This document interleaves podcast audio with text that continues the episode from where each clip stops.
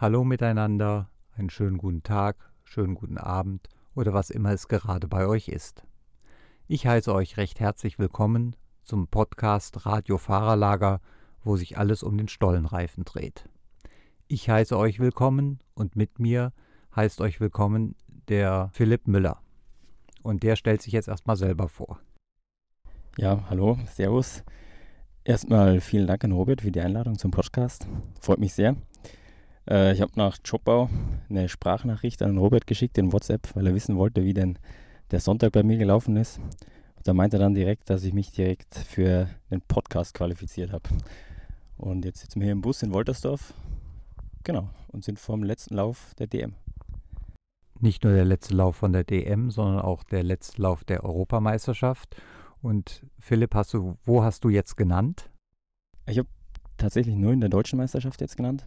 Ja, Chopper war jetzt so der internationale Ausflug für dieses Jahr. Und ich habe mich auch ja, leicht an der Hand verletzt seit Steidberg.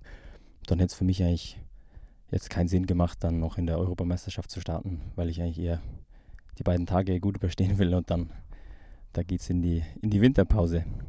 Du sagst, dein Ausflug in Schoppau war international genug. Das stimmt ja nicht ganz, weil zwischendurch bist du auch schon mal Six Days gefahren und das Jahr davor bist du auch schon Six Days gefahren. Und da muss ich mal Hut ziehen vor dir. Letztes Jahr warst du der beste deutsche Clubfahrer, deutlich. Dieses Jahr bist du als Ersatzfahrer in die Trophy gekommen und auf Anhieb bester deutscher Trophyfahrer geworden. Respekt, Hut ab. Was passiert bei dir gerade? Wieso diese Leistungsexplosion? Ja, das, ich habe die Frage jetzt schon öfter gehört. Und ja, letztes Jahr, das lief schon wirklich gut. Und das war auch so der, die Initialisierung von, der, von diesem Leistungssprung, glaube ich. Weil, ja, im Endeffekt mache ich gar nicht so viel anders mittlerweile. Oder auch letztes Jahr schon nicht. Fahre sogar eher prinzipiell weniger Motorrad als davor. Deutlich sogar. Und ja, aber es sind viele Sachen, die einfach dazu beitragen, dass ich die ganze Sache nicht mehr so ernst sehe und vielleicht zu so verbissen, sondern das einfach eher genieße.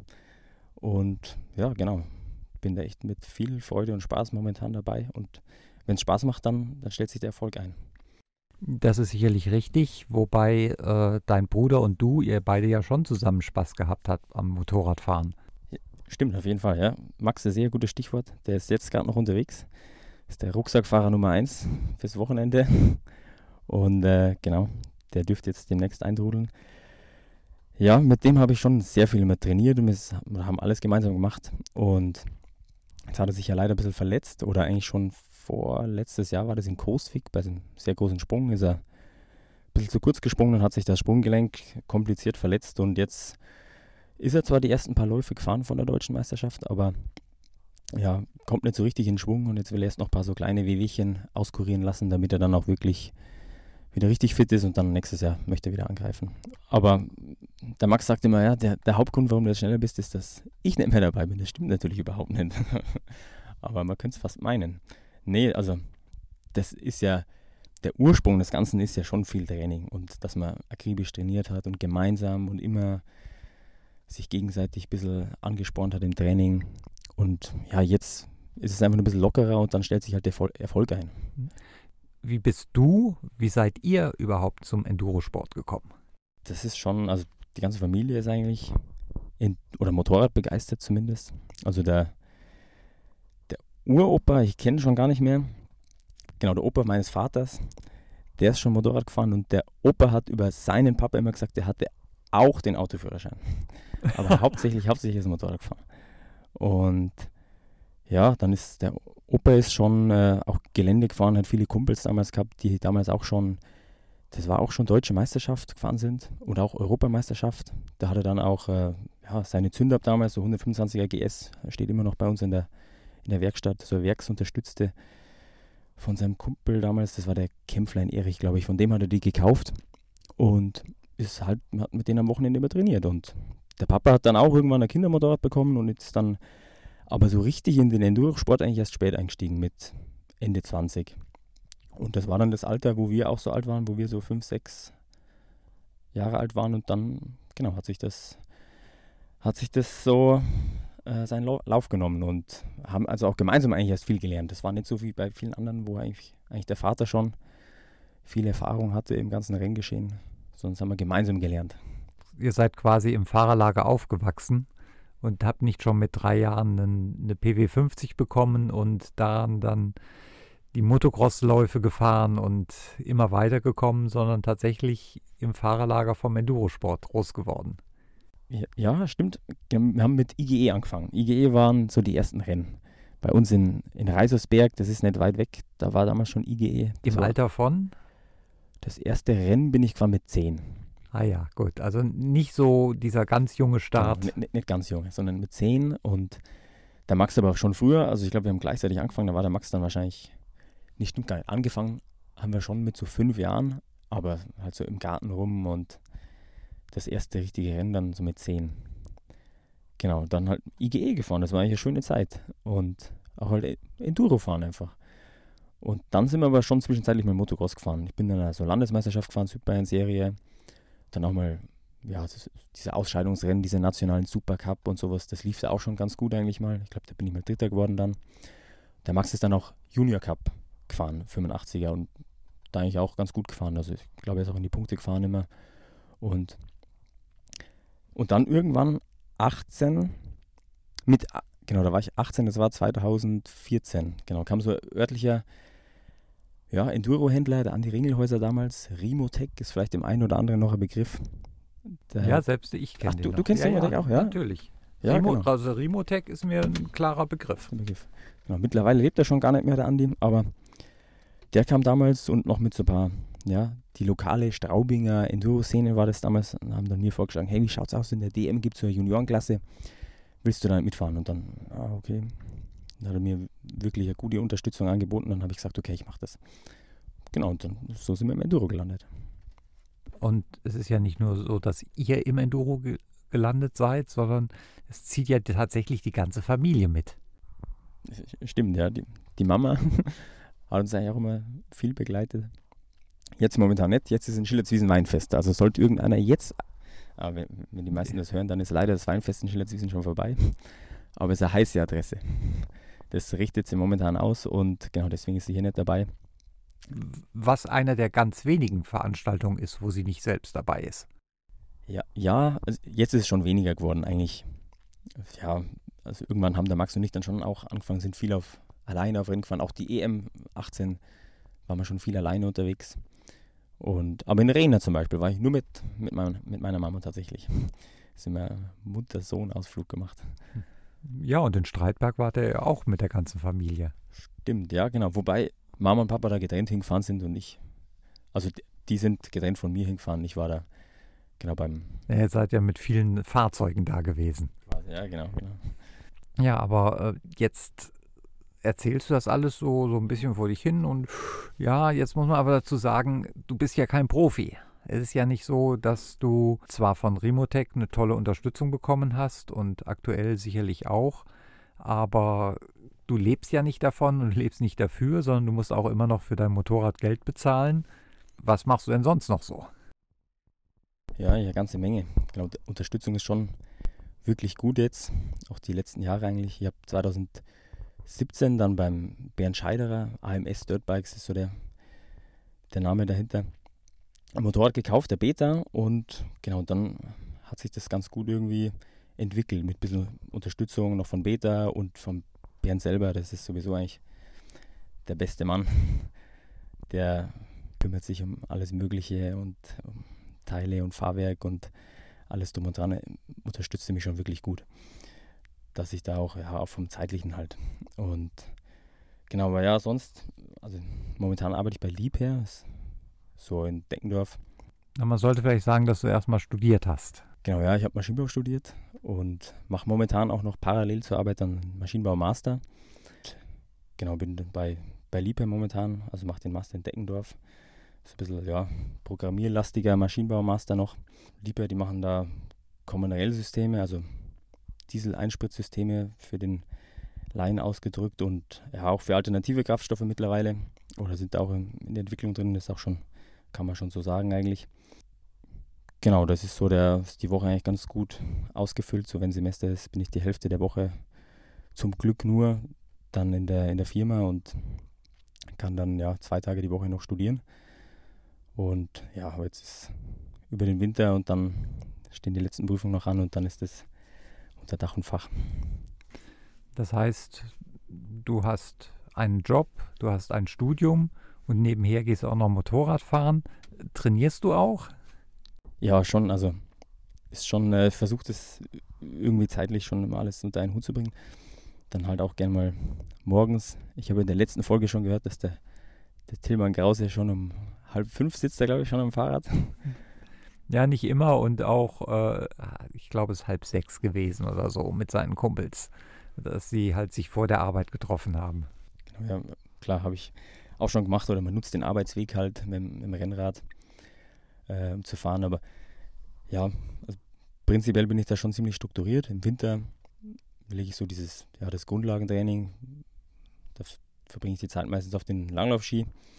Habe da jetzt von meinem aktuellen Wohnort Deckendorf, also fünf Minuten mit dem Auto und dann bin ich auf 1000 Meter und es ist eigentlich ziemlich schneesicher und ich glaube letztes Jahr bin ich am 15. März war der letzte Skitag. Oh, das ist ja cool. Den ich also in fünf Minuten erreicht habe und das ist natürlich super.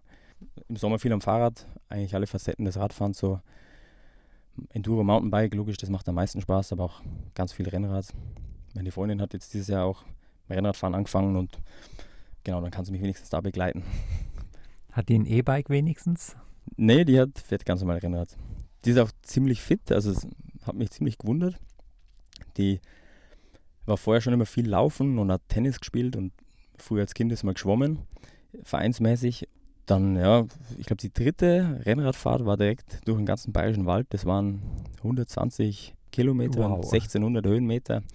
Und da war es schon ganz schön fertig danach, aber dachte ich mir, wenn, wenn die dritte Fahrt schon so läuft, dann können wir jetzt richtig starten.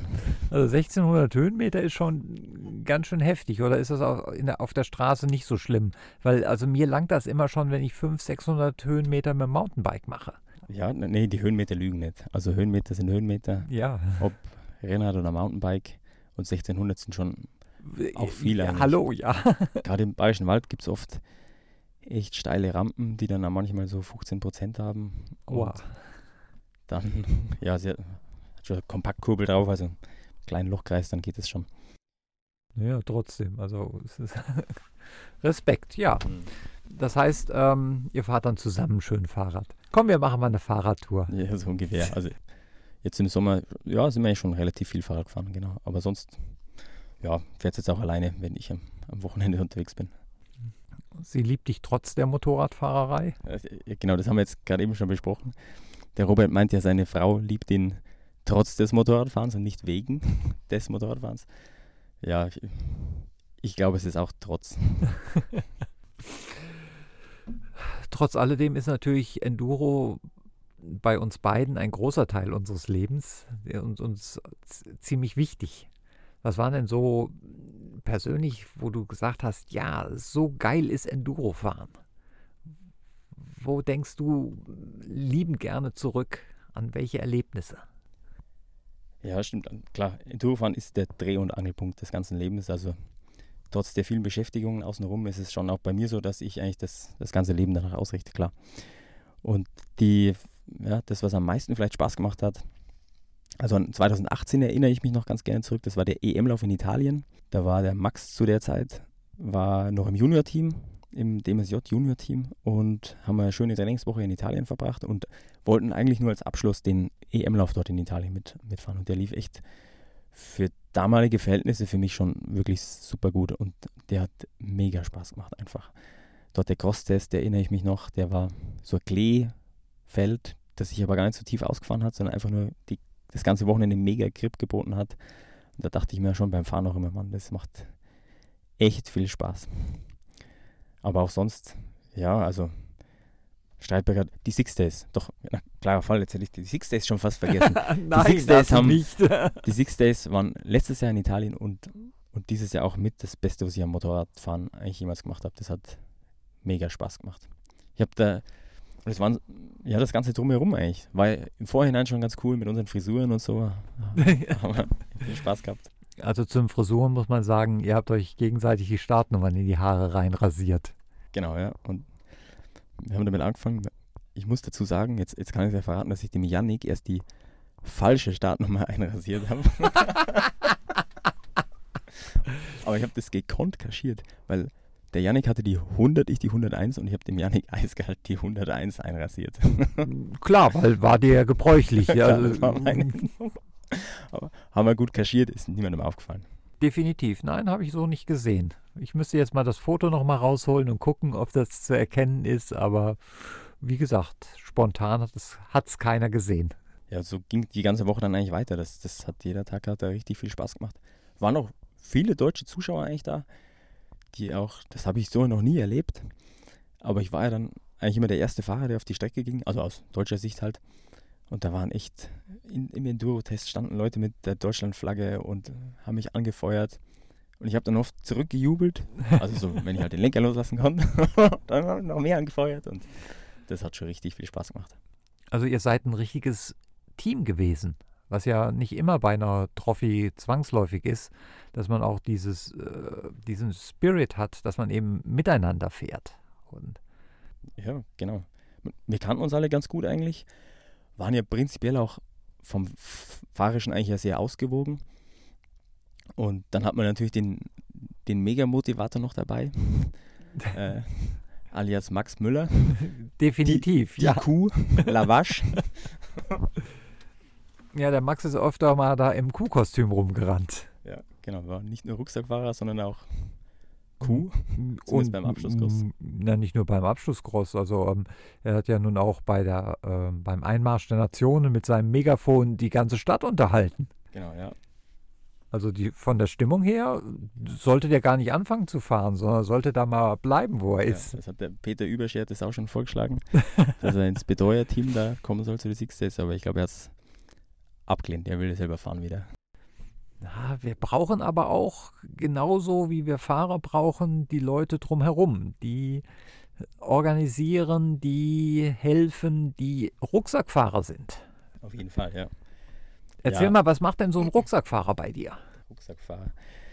Ja, wie Chopper zum Beispiel, rund um Chopper, war jetzt der WM-Lauf hatte ich zwei Rucksackfahrer tatsächlich. Angeber.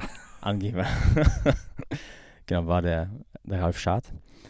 Dem habe ich viel Mentaltraining eigentlich davor schon mal gemacht. War auch ganz interessant, können wir später nochmal darauf zurückkommen, weil ich das vom Tillmann gehört habe in der letzten Folge. Das ist mir sehr viel bekannt vorgekommen. Und genau, war der, der Ralf und äh, der Max, die haben für mich Rucksackfahrer gemacht. Ja, was machen die? Der eine wartet am Eingang vom Extremtest auf mich. Es hat geregnet, hat eine neue Roll-Off-Brille dabei, vielleicht noch frische Handschuhe. Und äh, der andere steht im Extremtest und äh, schaut sich die Spur an, ruft vielleicht beim anderen nochmal schnell an. Hey, da, die Spur geht nicht mehr. Oder jetzt schwierige Auffahrt gerade hoch. Zeigt mir das dann vielleicht an. Dann fährt der nächste schon zum nächsten Test weiter. Ja, wenn es passiert, muss der Rucksackfahrer auch mal vom, äh, aus dem Fahrerlager noch irgendein Ersatzteil holen und das an die nächste Service-ZK bringen. War Hattest du das? nicht der Fall. Nee, also Nö. jetzt ein Job. Chopper wäre es jetzt auch nicht gegangen natürlich, weil gar kein Service war. Aber wie in Rena zum Beispiel habe ich mir die Bremsscheibe verbogen im, im ersten Test und dann muss natürlich jemand fahren und vom Fahrerlager äh, eine Bremsscheibe besorgen und die zum Service hinlegen. Und dann hast du tatsächlich die Bremsscheibe gewechselt. Die habe ich dort gewechselt, genau. Das ging eigentlich ging fix, genau. Akkuschrauber? Nee, hätte man glaube ich benutzen dürfen, aber die hatten leider keinen. Äh, deswegen mit dem normalen Achterhandregriff und ja, war ganz schön zäh, also war viel Loctite drin. ja, Hat Aber- aber gereicht. hat gereicht, gerade so. Gut. Dann fühlt man sich halt besser, wenn das alles wieder so funktioniert. Klar, na, da ging es tatsächlich gar nicht. Rena war die sehr krumm. Auf dem Acker eine Bremsscheibe so verbogen, dass der, also schon die Bremssattelaufnahme hinten, die war schon, würde sagen, zwei Millimeter schon weggeschliffen. Boah. Auf dem Acker, also. Komisch. Und das ist wieder so eine Aktion, Bernd Scheiderer. Ungefragt kam dann einfach drei Tage später ein Paket nach Hause und da war dann der Bremsscheibenschutz drin. damit er Oh. gesagt hat, hier, damit das nicht mehr passiert. Cool, ja. das ist also, einfach, genau, ist da der beste Mann. Also ich überlege jetzt auch gerade, wo das passiert sein kann, weil hinten. Hm, komisch eigentlich. Ja. Also ich weiß die Kurve schon, wo es passiert ist. Es war kurz bevor es auf die Motocross-Strecke ging. Und so relativ schnelle Rechtskurve, aber pff, also ja, im Normalfall passiert es eigentlich nicht sowas. Mhm. Aber dafür war dann nach der Prüfung der Rucksackfahrer da und du hast ihm gesagt, Hilfe, ich brauche was. Genau, ja. In der Arena tatsächlich war es gar nicht der Rucksackfahrer, sondern war es der, der Schaller Heiko. Genau, also his Service-Team Schaller, die mich hier bei der DM auch betreuen. Ist mit genauso viel Engagement dabei. Und genau, ich glaube, der Heiko oder die Lüdi, vielleicht seine Tochter, die hat da so schnell das zum Service gebracht. Mhm. Da müssen wir auch mal drüber reden, über das Schaller Service Team, weil alle Fahrer, die ich bisher hier hatte, haben halt ihren Händler und ihr Händlerservice-Team und können sich darauf verlassen, dass die dann auch alles dabei haben. Also wenn du halt äh, für einen Rolf Musch gefahren bist, dann wusstest du, der Rolf hat in seinem äh, LKW alles dabei, was du brauchen könntest. Keine Ahnung, wie das geht, in diesen kleinen LKW für alle Leute alles reinzukriegen, ja. aber das, äh, egal was du brauchtest, der hatte es da. Und Schaller Service Team ist ja nun ein Vater und äh, Tochter, glaube ich. Ne? Genau, ja. Und da kannst du hingehen und sagen, hallo, ich möchte gerne von euch betreut werden. Und dann steht ja kein Motorradhändler dahinter, der also auch Teile hätte, sondern gibt es Essen und Trinken und das war es dann auch schon fast. Ja, ist schon ein bisschen mehr. Also ja, der Heiko ist, hat auch, oder genau, erzähl einfach mal, wie es überhaupt zustande kam. So mein Haupt- oder mein Händler und mein Team ist das AMS Dirt Bikes Powered by MXM Motorsports, um den ganzen Namen zu nennen. Genau, ist der Chrissy Weiß, das ist praktisch MXM Motorsports, der früher auch richtig erfolgreich der DM gefahren ist. Selbstverständlich, ja. Genau, und, äh, und der Bernd Scheiderer, genau, mit AMS Dirt Bikes, das ist sein, sein Motorradgeschäft. Und das ist das, das Team und der Bernd fährt selber, Seniorenklasse, bettelt sich mit meinem Papa. Und deswegen kann er, macht er natürlich keinen Service hier. Und da ist der Heiko Schaller dann irgendwie dann mal ins Spiel gekommen ist, schon echt einige Jahre her. Ich glaube, 17, 2017 oder so war das. Hier in Woltersdorf, glaube ich, war das erste Mal beim Heiko. Ja, genau, der Heiko ist kein Händler, aber ganz genau historisch weiß ich gar nicht, wie es entstanden ist. Ich glaube, es war früher mal das Team Engel, wo der Heiko auch mitbetreut ja, hat. Richtig. Und dann hat er irgendwann gesagt, der ist ja, glaube ich, gestorben. Ja. Und dann hat er hat der Heiko das so ein bisschen in die Hand genommen mit unter dem Namen Schaller Service Team. Und die sind mega motiviert und rührig. Und das finde ich super. Also der Heiko hat also nicht nur Essen und Trinken dabei, sondern hat tatsächlich auch Beta-Ersatzteile dabei.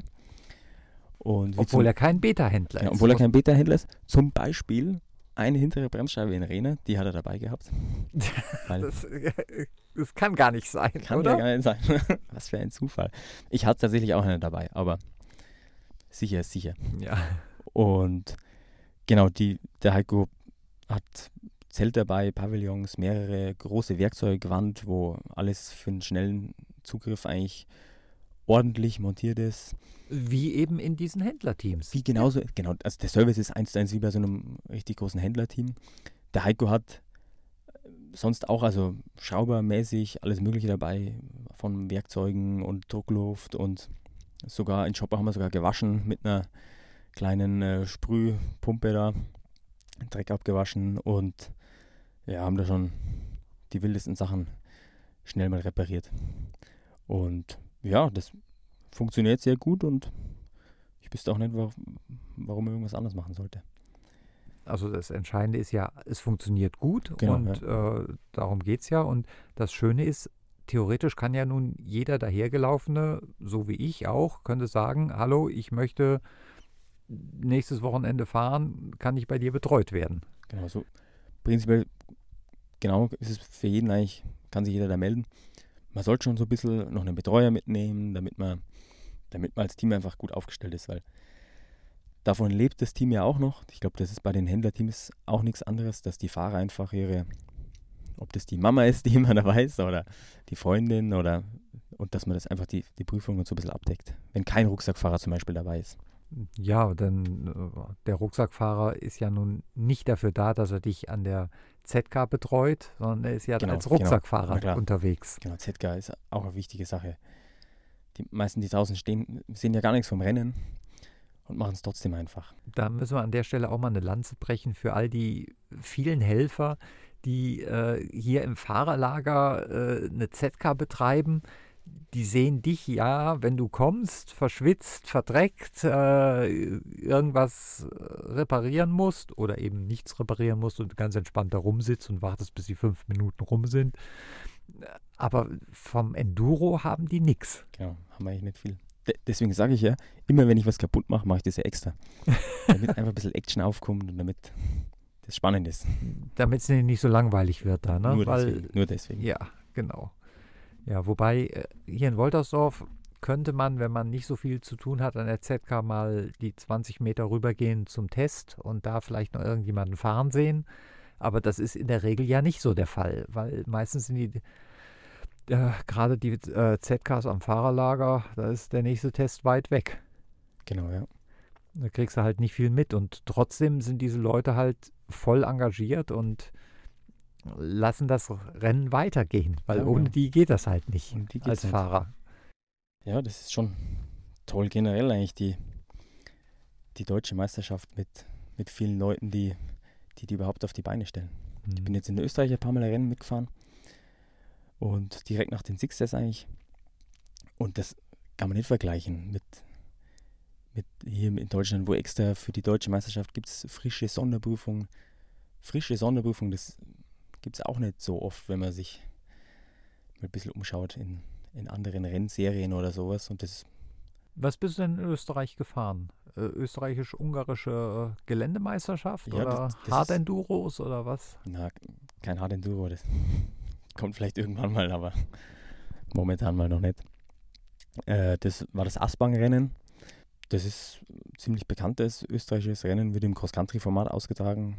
Und genau, das ist auch ein Lauf zur österreichischen Staatsmeisterschaft. Und da bin ich letztes Jahr, dieses Jahr mitgefahren und bin aber auch in der Vergangenheit mal ein paar von diesem österreichischen Enduro Cup als Vorbereitung oder wenn es nicht so weit weg ist, von mir dort mal gestartet. Und die haben natürlich schon tolles Gelände, ohne Frage. Und aber ja, es ist halt einfach was anderes, wenn irgendwo nach einem Championat, wie hier der deutschen Meisterschaft nach Championat gestartet wird und es gibt richtige Sonderprüfungen, es gibt Zeiten, ZKs, also Sollzeiten, die man schaffen muss. Und dort ist es halt eher vier Stunden hat man Zeit oder vielleicht sind es noch fünf, ich weiß es nicht ganz genau. Aber muss man eine gewisse Anzahl an Runden fahren und Die Sonderprüfung da Die in der Zeit halt fahren, irgendwann genau. auch noch absolvieren. Genau, es gibt schon irgendwie ein Zeitfenster für die ÖM-Fahrer, aber ist halt was anderes wie richtige ZK-Zeiten. Also das wusste ich jetzt auch nicht, dass das da so leger zugeht. Ja, Äh, vom Reglement her macht es das schwieriger oder leichter? ja ich, Du bist es jetzt ja nun gewohnt, strikt. Hallo, um Uhr stempeln, um da sein, um so viel Uhr das machen und jetzt ist das halt alles anders da. für den Breitensport, denke ich, macht es auf jeden Fall einfacher, weil der typische Breitensportfahrer, der möchte nicht irgendwie ZK-Zeiten ausrechnen, irgendwo noch seinen Kanister hinstellen, sondern der will einfach hinfahren, fahren und wieder heimfahren. Und deswegen hat die Serie dort wahrscheinlich auch einen recht hohen Andrang. Aber für einen versierten sportlichen Fahrer, der sich mit, den, mit seinen besten Fahrern aus seinem Land halt messen möchte, ist das eigentlich nichts, weil ja, es gibt keine richtige Reihenfolge, wo gestartet wird. Das ist hier schon besser mit dem Championatsstart. Zumal es ja auch internationaler Standard ist. Genau, Internet muss man auch dazu sagen. Klar, hier, jetzt hier Anfang des Jahres, die Schweden, die am Start waren und auch sonst sind eigentlich immer wieder ausländische Gaststarter bei der DM zu Besuch und das wertet die Serie, finde ich, schon gut auf. Ja, wobei wir sagen müssen, dass dieses Wochenende halt auch die Schweden nicht da sind. Also die schwedischen Gaststarter, die wir Anfang der Saison hatten, weil nämlich dieses Wochenende Gotland ist. Ah, genau, Gotland. Und next, ist nächstes Wochenende schon der November-Kasan? Nee, das dauert noch ein bisschen. Das Das, ein ist, glaube ich, erst 20. November oder so. Ah, okay. Aber deswegen sind natürlich hier weniger Schweden da, weil die haben daheim ihr ganz großes Rennen. Ja, und das müssen sie fahren. Das ist wie der Wasserlauf beim Skifahren. Ja. Würde ich das auch reizen? Der Wasserlauf? Nein, nicht der Wasser. Obwohl, ja gut, du hast ja gerade erzählt, wie viel du Skilanglauf machst. Also wäre Wasserlauf durchaus äh, in deinem Gedankenhorizont. Mich würde beides reizen. Doch, ja. Den Wasserlauf, ja, den laufe ich bestimmt noch mal mit. Also der 90 Kilometer klassischer Langlauf. Genau, ich bin auch bei uns am Bretterschachten schon hin und wieder mal. Das ist diese Euro-Loppet-Serie, das ist die gleiche Serie, in der auch der Wasserlauf drin ist, so eine Langlaufserie dort auch schon ein paar Mal am Start gewesen. Dann Skimarathon halt gelaufen. Wobei wir reden von klassisch, äh, das heißt so geradeaus die Ski und nicht äh, im genau, Schlittschuhschritt. Genau, das ist die Freistiltechnik, die Skatingtechnik. Gibt es dort auch, genau, mache ich auch. Macht auch Spaß. Oder ist vielleicht ein bisschen schnellere Sportart. Klassischer Langlauf eignet sich ein bisschen besser vielleicht, um so die, das reine Grundlagentraining zu machen, weil es ein bisschen langsamer geht. Der Wasserlauf wird rein klassisch ausgetragen. Genau, aber sonst die normalen Langlaufrennen sind natürlich beides. Mhm. Aber Scotland, um darauf zurückzukommen, ja klar. Das würde mich schon auch mal reizen. Ist halt so ein Cross-Country-Rennen. Eigentlich ist es ja nur ein drei Stunden Cross-Country-Rennen. Genau, eigentlich ist es ein Cross-Country-Rennen auf einer großen Runde. Ja. Und, aber das Wetter muss halt passen. oh, oh, ja, ähm, das Wetter passt meistens, es ist meistens nass. genau, für die Zuschauer passt das Wetter meistens. Aber in letzter Zeit war es auch ab und zu mal wirklich trocken.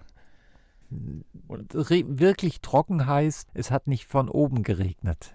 Die Strecke war trotzdem nass, mhm. beziehungsweise da, wo es nicht nass war, da trägst du halt den Schlamm irgendwann dahin. Genau, ja. Weil tatsächlich irgendwann, im, die starten ja versetzt, immer so 500 Leute und alle halbe Stunde und irgendwann hast du halt tatsächlich 2000 Leute auf der Runde.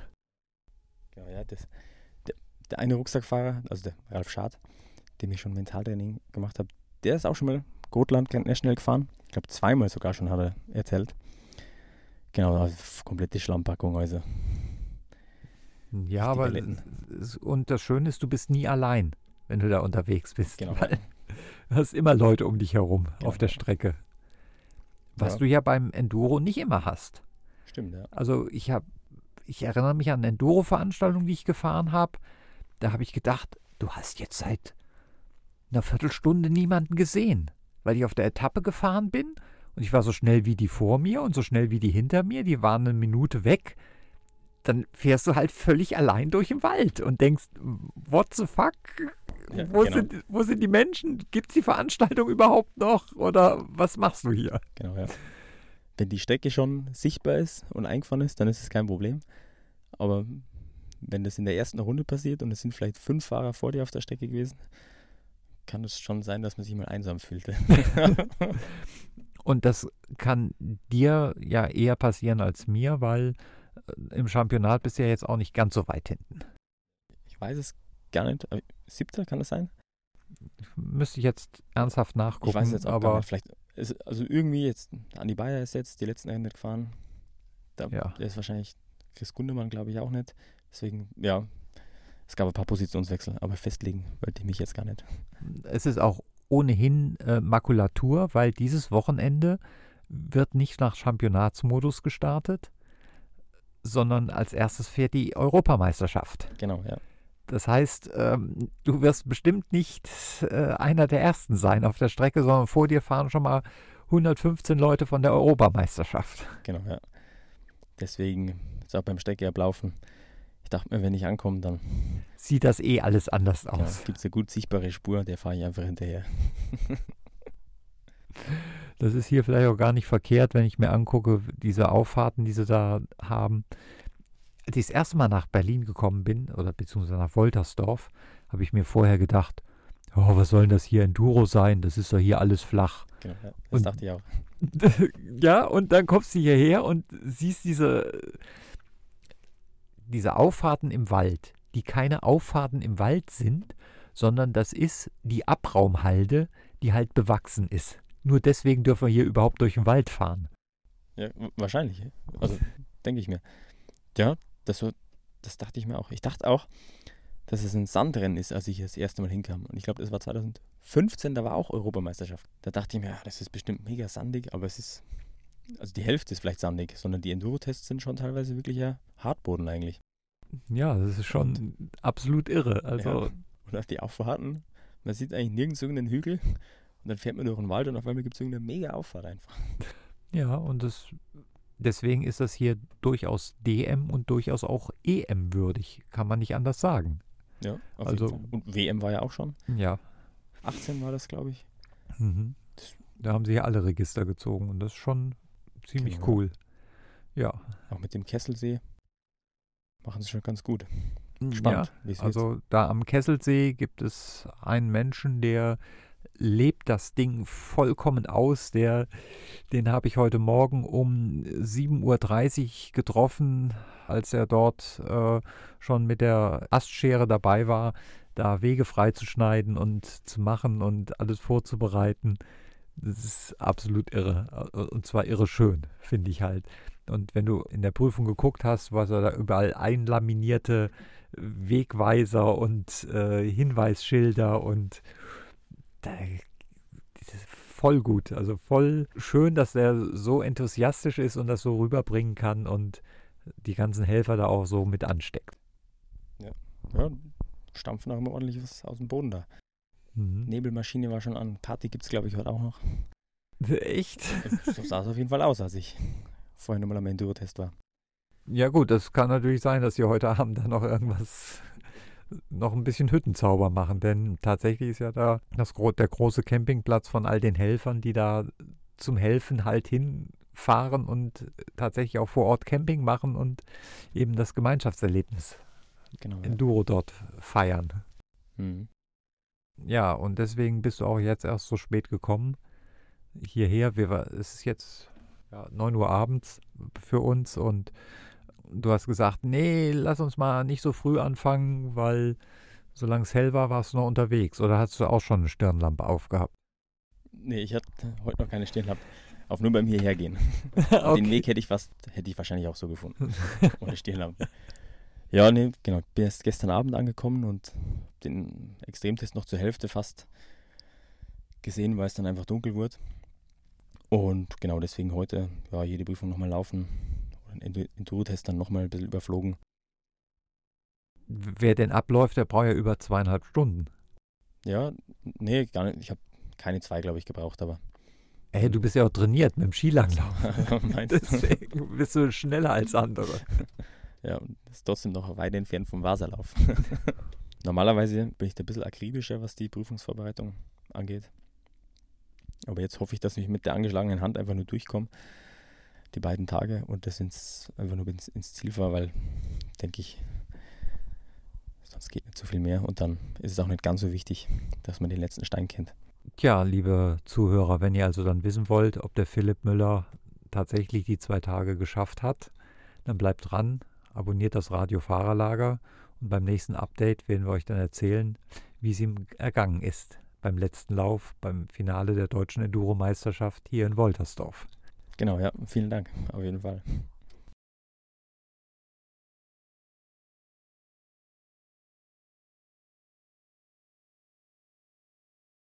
Halt, halt, bitte noch dranbleiben. Ich hatte euch gerade eben ein Update versprochen und das kann ich, das muss ich jetzt gleich liefern. Denn genau in diesem letzten Lauf ist es passiert. Der Philipp hatte nur kurz seine verletzte Hand angesprochen, mit der er sich in den anstehenden zwei Tagen echt ins Ziel gequält hat. Fahrerisch von den Zeiten her und sicherlich auch sonst unter seinem sonstigen Niveau. Zwischenzeitlich dachte er am ersten Tag auch schon daran, vorzeitig das Rennen zu beenden. Doch sein Bruder Max hatte die richtige Motivation bereit und hatte ihm gesagt, dass es Aufgeben eben nur im Postamt geben würde. Und wie sehr der Max recht haben sollte, zeigte sich in der allerletzten Sonderprüfung des ersten Tages, als der Führende der deutschen Meisterschaft, der Tillmann Krause, mit einem Baum zusammenstieß und sich so heftig verletzte, dass er sogar ins Krankenhaus gebracht werden musste. Das war auch dann schon der erste Teil einer höchst dramatischen Entwicklung, denn Krause führte zwar theoretisch noch die Meisterschaft an, konnte aber am zweiten Tag nicht mehr antreten und deshalb war Philipp nun der Favorit, punktgleich mit Jeremy Südo. Und Südo war als Quereinsteiger aus dem Motocross gekommen und war auf dem Weg, Werksfahrer bei Scherko zu werden. Und zwar vom Scherko Werk und nicht nur vom deutschen Importeur. Er war sicherlich der klar schnellere der beiden, zumal Philipp mit seiner verletzten Hand mehr zu kämpfen hatte als mit der Konkurrenz. Und doch, am Ende kam alles anders oder besser gesagt, gleich am Anfang des zweiten Tages.